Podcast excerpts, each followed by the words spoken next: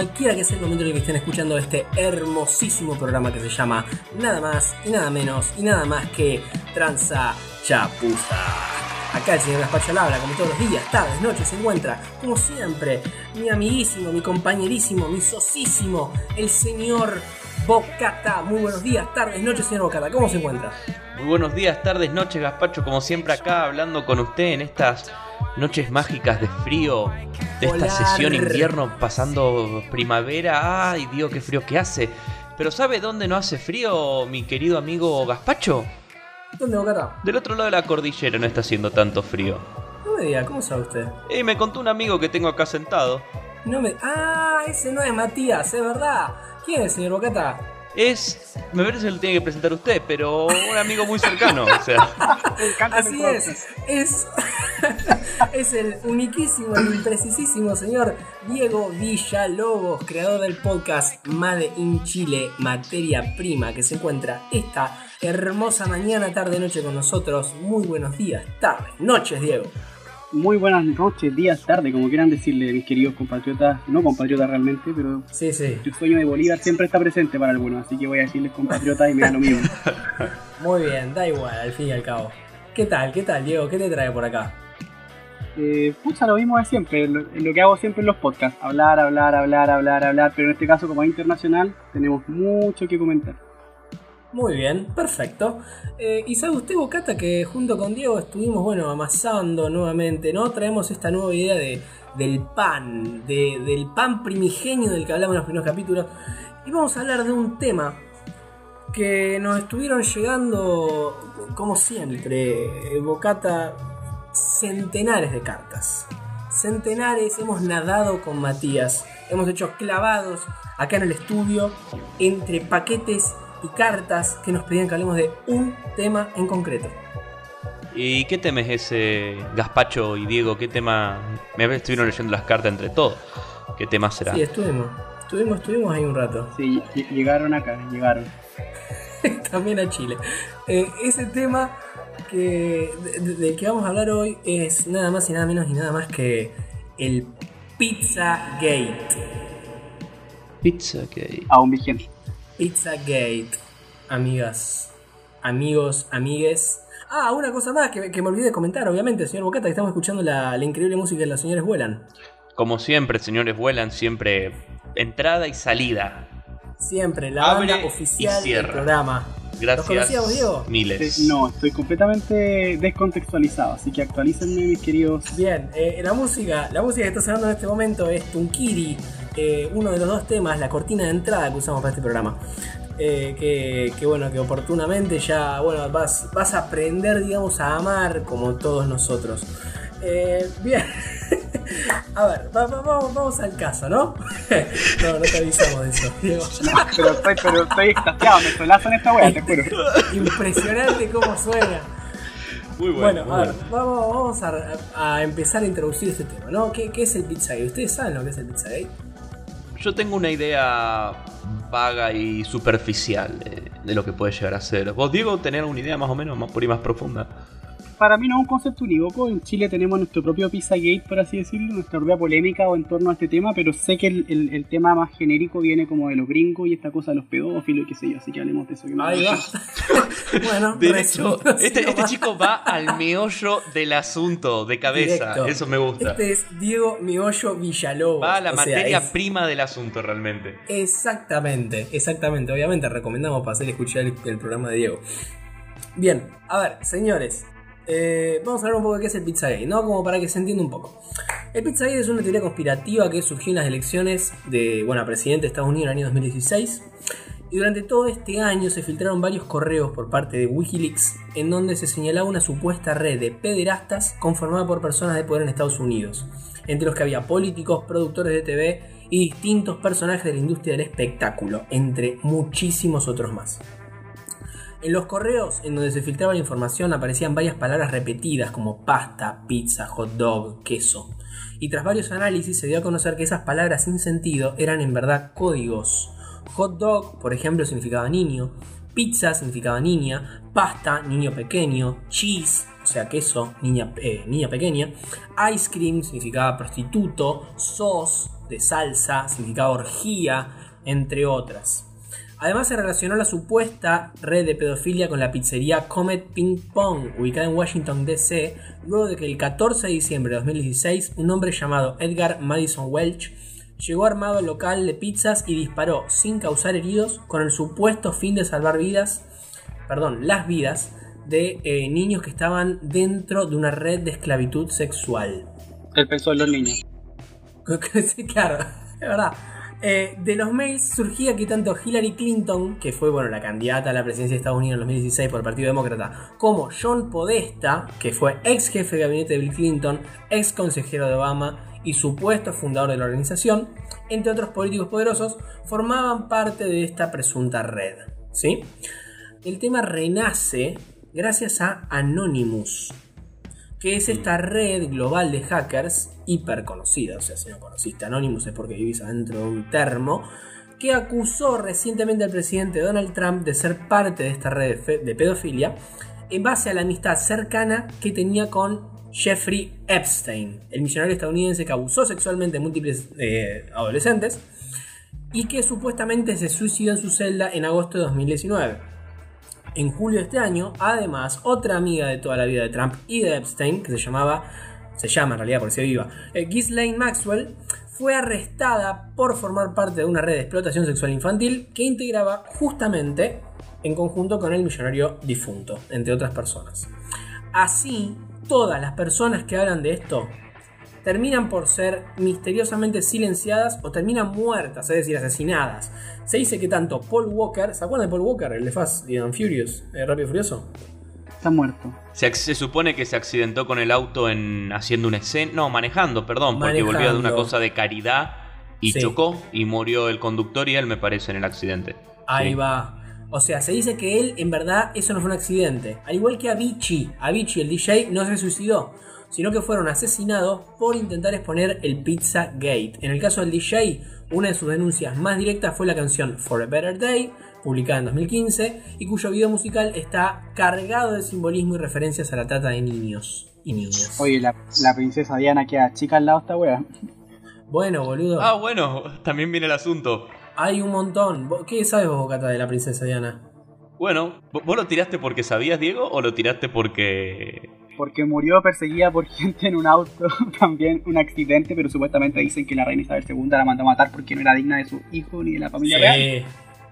La remataron a Lady Di. Bueno, dicen que era por eso, pero bueno, en esta gran teoría conspirativa que es el Pizzagate, dicen que en realidad es porque iba a revelar que había miembros de la familia real inglesa que estaban involucrados con esto. Entonces fue como una mezcla de cosas que fue la única vez que, o de las pocas veces que la corona directamente le pidió a alguien que asesinara a, bueno, a Diana en este caso, y que pareciera un accidente automovilístico justamente. Bueno, boludo, pero porque, a ver, es, es evidente, fíjate que dentro de esta red de trata infantil, de la que forma parte esta mujer, Ghislaine Maxwell, está acusado el príncipe Andrew. ¿Cuál es ese de todo? ¿Ese quién es el esposo de la, de la reina? No, no. Eh, Eso no, eso no es príncipe, es el como rey, ese- claro. el duque de Edimburgo, que ni siquiera es rey, es rey consorte, es como el- lo que tiró la ola. así. Ah, Claro. sos un señor, sos un sabido de las monarquías. Sí, algo sé, de hecho como que ahora, ahora entiendo que la línea de sucesión ya no es tan machista porque las mujeres pueden acceder por derecho propio a la corona. claro. No sabía. Sí, eso sale en, eso. en The Crown. Eh, sí, de hecho la hija del príncipe mayor, que del príncipe ah, William, Mm, la hija del medio, Charlotte, podría ella está sobre su hermano menor, cosa que antes no era posible porque era mujer, entonces tenía que quedarse para atrás, claro. ahí a la, a la cocina y esas cosas. Bueno, Transa Chapuza, señores, su podcast sobre monarquías Ahora sí. y eh, funcionamientos de la corona inglesa. eh, bueno, pero el príncipe Andrew, fíjate que también está implicado. A ver, ¿quién, quién pija es el príncipe Andrew? Yo realmente, o sea, no sé qué relación tiene con la corona. déjame Ah, ya sé busque. quién es, parece que es uno de los hermanos de la, de la reina Isabel... Ah, No, uno de los hijos de la reina Isabel II. Ah, Uno de los- hijo.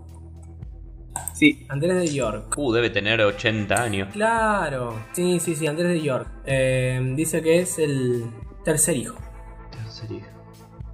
Está hecho a verga. eh, un descon- desconocidísimo. Ah, hermano. no, pará, claro, este es el hermano de eh, Carlos. Sí, pues eso que dice, es el hijo, es, es el tío de los que ahora están en la palestra, pues el Claro. príncipe William, el príncipe Harry, Ahí va. Meghan Ah. Markle y la otra buena que no recuerdo el, El nombre. tío, el, el tío raro que va a las comidas familiares, digamos, sería este. Eso, el tío raro, que diría cosas como grab the pussy. Bien estereotipado así. Sí, sí, sí. No, o sea, realmente es una trama que, que al parecer, a ver, reflotó ahora porque volvió a aparecer Anonymous. Y, y digamos, hay un montón de pruebas de. En particular de un artista.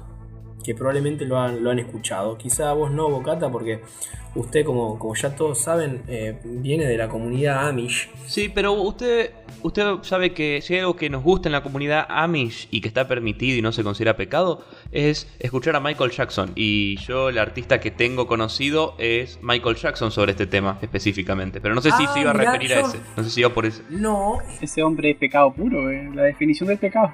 Bueno, bueno, es, es que dicen que sí. Pero me parece que la, mucha gente dice que es a base de la denuncia que hizo el tipo a esta gente, que lo acusaron. Y hay grabaciones, hay una grabación en internet conocida. Bueno, resulta que el loco habla con, no sé si es un representante de él o un amigo de él, y le dice que descubrió algo sobre gente muy poderosa o gente conocida, digamos, que es algo que es muy fuerte y él lo quiere contar, pero esta gente sabe que él sabe y le da miedo hablar y justamente le manda este audio a su amigo para poder sacárselo del pecho, dice. Pero dice que siente y Dios sabe que él siente, o sea, son las palabras de él, que lo pueden hacer desaparecer, matarlo o acuchillarlo o hacer parecer que me morí por una sobredosis en cualquier momento y va a aparecer justamente eso. Y lo dice con la voz de él. Y parece que el audio se supone que por la revisión que hicieron es, es original, pero de ahí a que pueda ser un chantaje, puede ser. Wow. O sea, el tipo dijo que probablemente iban a hacer parecer una sobredosis, siendo que el loco terminó, o sea, fue la causa de muerte final. Claro, eso fue antes de morir, obviamente. Y. no hablar después de muerto. Y dijo. claro, sí. Y dijo justamente estas cosas, sí, sí, que. da- o sea, él sentía que lo, lo iban a matar. Iba a hacer parecer que era un accidente, no iba a parecer que era realmente un asesinato con él. Es raro igual, Nisman queda chico con esta cosa. caso Enigma, pero digamos relacionado a la, a la pedofilia. Y que, a ver, en el caso de Michael Jackson es, a ver, llama mucho la atención porque el tipo tuvo incluso denuncias por pedófilo. El tema es que creo que nunca pudo ser declarado culpable en una instancia judicial formal. Creo que nunca fue eh, condenado a nada. Yo no estoy seguro, creo que no. Mm, Y me ahora. parece que no. Así que todos los bailes medios eróticos, pedófilos, amantes infantes que pudo haberse dado en Tomorrowland o como sea que se llame ese castillo construido para ¿Neverland no era? pillar infantes, Neverland, cosa. Neverland. Eh, quedó ahí con conjetura, tiene un montón de especulaciones. Sí, sí, en documentales. Yo no vi ninguno, pero, pero o sea, hay documentales, digamos, de, de las supuestas víctimas de Michael Jackson que, que te hablan, digamos, de, de, bueno, de esos tratos eh, particulares que tenía con, con los chicos, ¿no? Eh, pero mira vos, o sea, Michael Jackson aparece entonces como posible denunciante. Entonces cabría la posibilidad, ya que nunca se probó nada, digamos, de estas, estas acusaciones eh, que hayan sido justamente inventadas en su contra, como para decir, bueno, vos nos acusás de pedófilo, nosotros ahora te tildamos de pedófilo a vos. No por defender a Michael Jackson, ¿no? Pero como podría llegar a ser una teoría.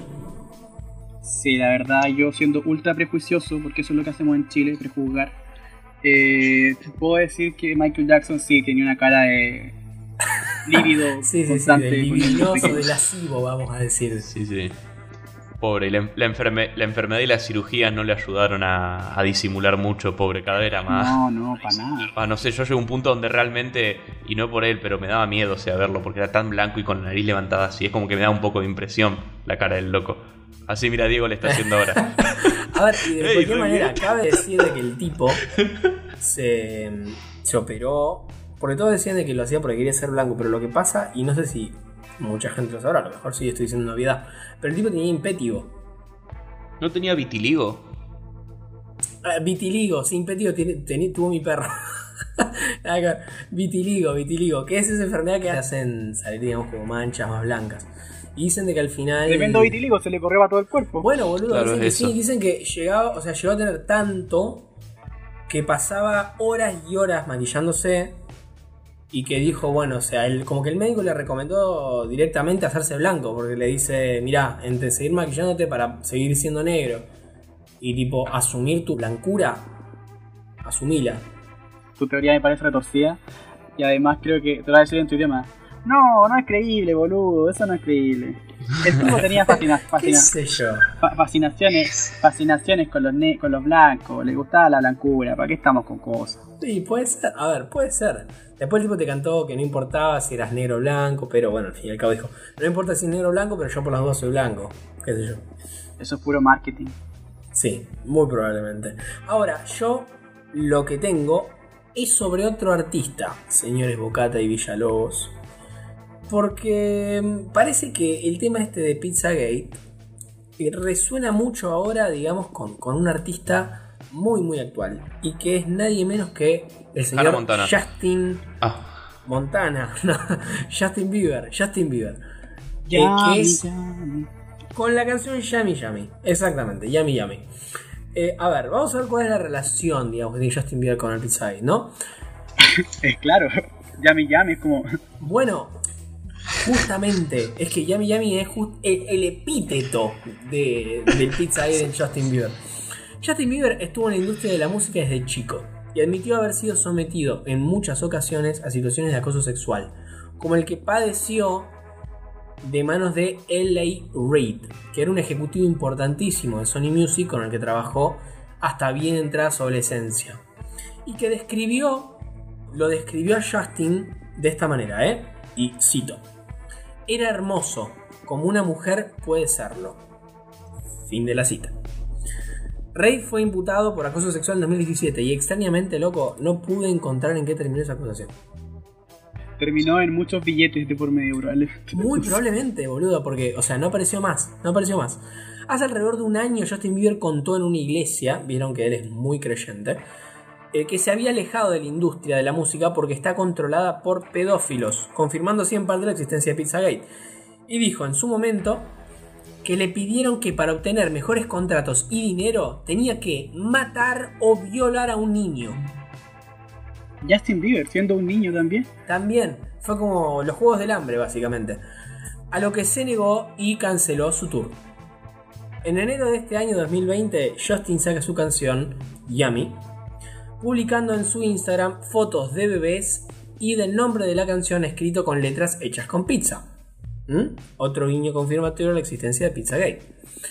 Y en julio de este mismo año, o sea, hace que dos meses, Justin hizo un llamado por Twitter a Donald Trump para que soltara a los niños que tenían jaulados como animales. Pero todo esto no termina ahí. En el video de Yami, Justin aparece sentado con un cuchillo en la mano junto a una copa de vino que está en la mesa. Esto no parecería ser casual, ya que según se dice, la gente que forma parte de esta organización de pedofilia creen en el ocultismo y tienen la creencia, valga la redundancia, de que la sangre de niños aterrorizados es un suero de inmortalidad que puede ser bebida y que produce efectos similares al LSD, siendo el cuchillo y la copa de vino símbolos de la organización para hacer alusión a esta práctica. Y además, en el video de Yami aparecen constantemente dos personajes casi idénticos a John Podesta, que recordemos es el supuesto creador de la red de pedofilia de Pizzagate, y L.A. Reid. y Hillary. Justin, Justin. eh, no la vi a Hillary. Aparece, aparece Hillary en el video también a la derecha. Ah. es justamente y Ah, Podesta, ju- es el, era el vice o el ministro de campaña de Hillary Clinton. El- Por eso, pues, sí, sí, sí, el jefe de El campaña. jefe. eso es Ah, jefe de campaña. Bueno, Justin sale además en fotos en las que se muestra como comida para las élites. Y en una parte de Yami dice, y cito, Perdí el control de mí mismo. No discutas, estás incriminado y nunca te has quedado sin suministros, sin nada, digamos, ¿no? Haciendo alusión al estado de sumisión en el que estuvo y a cómo manipulan a los niños y niñas para hacerlos hacer lo que quieren. Y por si fuera poco, al final del video se muestra una foto de Justin cuando era niño, el vino y el cuchillo al lado. O sea, hermano, todo junto. Las acusaciones de Justin Bieber se suman a las de otros artistas como Elijah Wood, que recordemos fue eh, Frodo en El Señor de los Anillos. Y el pibe de Liberen a Willy. Lohan. ¿Ah, sí? También. También, también. Posta. Sí, boludo. No jodas. De la famosa imagen que salta la ballena. ¿Es Elijah Wood? Sí. Boludo, no sabía. Bueno, Elijah Wood, Lindsay Lohan, que es Juego de Gemelas, Herbie, y Nicole Kidman, que ni hace falta decir las películas que actuó, que expusieron que la pedofilia es una moneda corriente en Hollywood. Y según Elijah Wood, cito, jóvenes inocentes son destruidos para satisfacer a personas con intereses parasitarios que te ven como su presa. Fin de la cita. Por último, y con esto cerrar, chicos, eh, esta exposición larguísima mía, ¿eh? Melanie Martínez, que es una cantante estadounidense, no sé si la conocen. No. También, no, la conocen. También intentó exponerlos, digamos, esta organización, en su canción y video musical llamado Tag Your It, en el que aparece un lobo que representaría Pizzagate y Melanie, que actúa en el mismo video, que es una niña inocente. Y la letra dice lo siguiente. Me mirabas a través de la ventana. Chico, llevabas observándome por un rato. Te cortaré y te usaré para la cena. Has alcanzado el final, eres la ganadora. Al bajar tu ventana paralizada, conduciendo hacia mí muy despacio, dijo, Déjame llevarte a un paseo, tengo caramelos para ti aquí adentro. Corriendo por el estacionamiento me persiguió y no iba a parar. Tocada las traes, tocada, tocada las traes. Tomó mi cabello y me empujó. Me quitó las palabras de la boca. Tocada las traes, tocada, tocada las traes. De Tin Marie de Doping Web, toma tu dama por los pies. Si ella grita, no la dejes ir. De Tin Marín de Doping Web, tu madre dijo que eligieras a la mejor chica y soy yo. Qué fuerte. Boludo, es. Bastante críptico, Sí. igual. Hiper críptico. No, no, no, boludo, o sea, es. Es heavy. A ver, todo el tema este de Pizzagate es muy complicado y parece que es una trama, digamos, que. que como un pulpo llega, digamos, con sus tentáculos a todos los rincones de, de la gran política mundial. Fuerte. Pero esto de que los políticos sean todos pedófilos, como que si tú lo planteas así como en una conversación corriente, no sé si va a ser algo tan digerible. Tendríamos que llevar toda esta investigación tuya de niño con... Ya no voy a decir la talla porque quizás no se va a entender.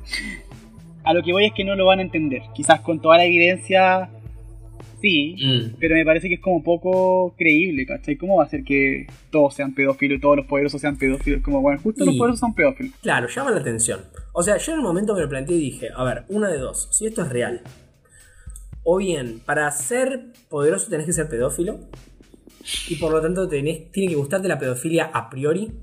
O una vez que sos poderoso, tenés que meterte en la trama y por lo tanto te gusta la pedofilia a posteriori. Tenés que convertirte en pedófilo.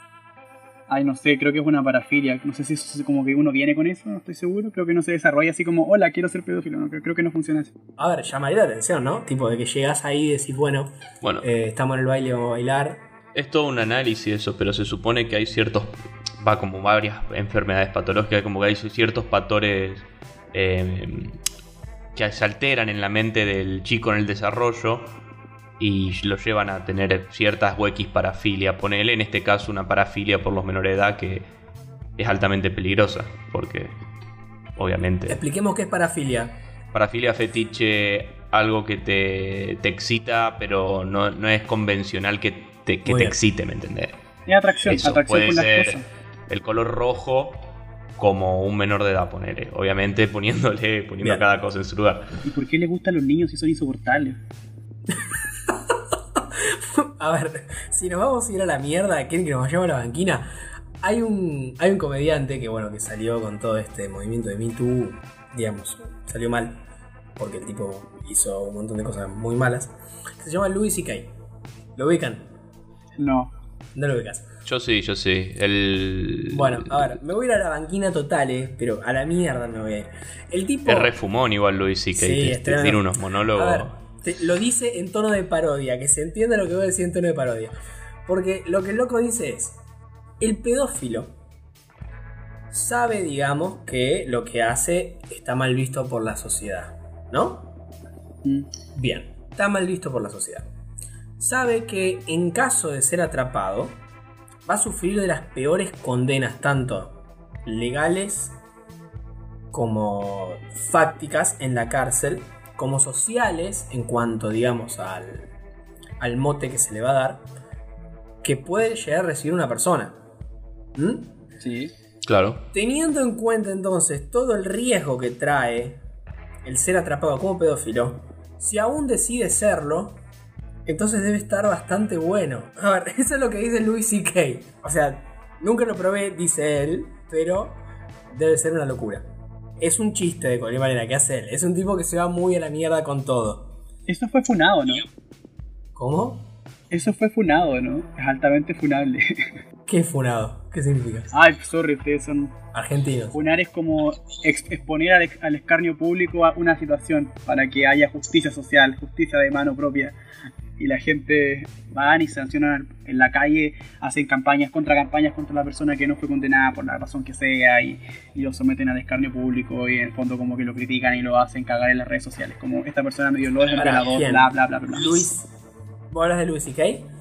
No, lo digo como algo genérico. No sé si lo que ustedes dijeron de, claro, de- del humorista esto, esa frase es como altamente funable, como podría ser muy criticada. Ah, Claro, ya ah, entendí. bien, bien, funable, claro, susceptible de ser funada. Bien, sí, claro. A ver, sí, por supuesto. Sí, por eso yo también lo estoy diciendo Ah, es con que- tanto cuidado, porque, a ver, quiero resaltar, es un chiste, el tipo lo dijo en ese contexto, obviamente desde este programa ni de ningún lado vamos a apoyar las cosas estas como, digamos, como postulados políticos, pero sí, sí, sí, sí, obviamente, a ver, sacado más, contexto, yo pues creo es que en, en- en su momento un montón de gente le comentó mil cosas justamente de algunos monólogos. Como que siempre que hace un monólogo el tipo siempre tiene gente que le dice... Que siempre tiene gente en contra, digamos, lo que dice el loco. Que lo putea, no le dice no puede decir esas cosas o... Sí, etcétera. sí, sí, a ver. ¿Es argentino? No, Luis C.K. Louis No, es más yankee que... Sí. Sí, que Ah, nada, ya, bueno, es peor no que Argentina, nada. pero la cultura, esta cosa de la de los planes en las universidades y esta gente que como que no se puede decir nada sin que te digan que eres un racista, misógino y todos esos epítetos que inventan o que repiten. Eh, obviamente es peor que acá.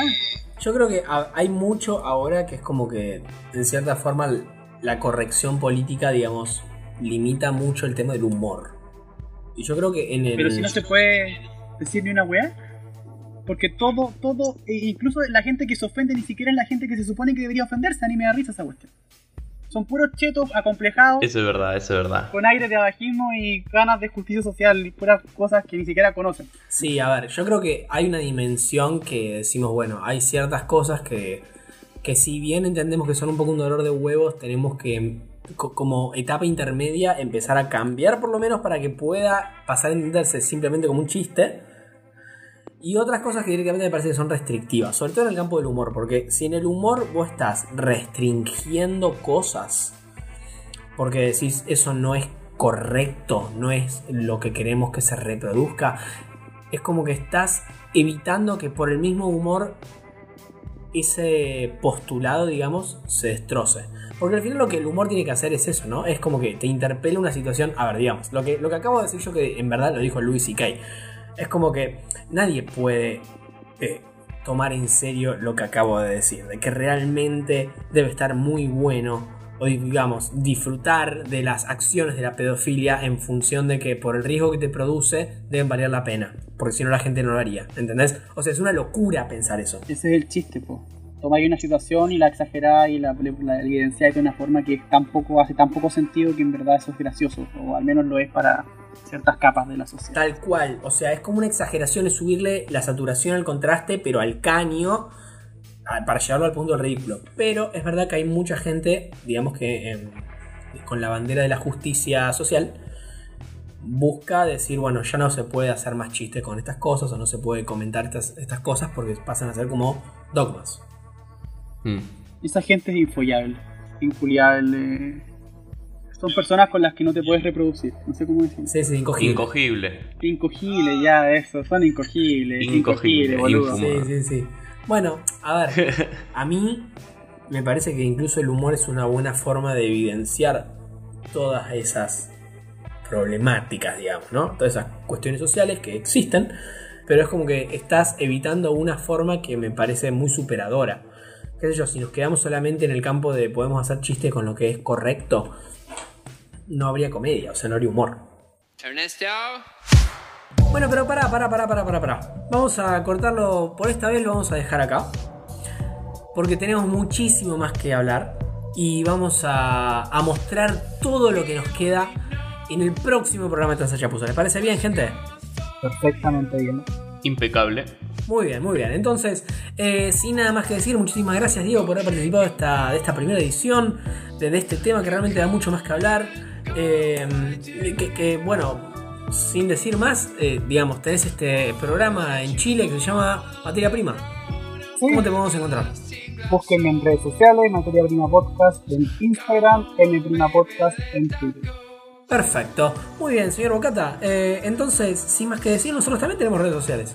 Como siempre, las redes sociales de Transa Chapuza, las queridas redes sociales, arroba Transa Chapuza, el Twitter, subimos encuestas, subimos preguntas, subimos respuestas, así que Participen. participen, opinen, suban una foto, comenten, insulten, hagan lo que quieran. Todo está permitido, todo está bienvenido. Tal cual. Está todo bien acá.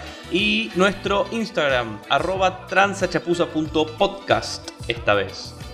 Muy bien, y estamos además en Spotify y en Evox. Si están escuchando en YouTube, suscríbete, dejanos like, vos sabés cómo funciona, ayudanos. Somos todos una gran comunidad de gente que está tratando de apoyarse para hacer crecer este programa. Pero no pedófilos. Oh, no es una red pedofilia, no. vale aclarar. Eh, y si- sin más que decir, señor Bocata, Diego, eh, muchísimas gracias por haber participado en este impecable, impoluto e imperfecto programa que está en la chapuza. Desde mi lugar, el señor Gaspacho humildemente lo despide. Bueno, señor Gaspacho, como siempre, muy buenos días, tardes, noches. Y Diego, ¿Qué digo? decí buen provecho. Buen provecho. Siento, Ahí va, lo ahí va, bien. Soy pésimo. Ay, necesito aprenderme la, la. Me gustó eso, me gustó. Pero sí, buen provecho.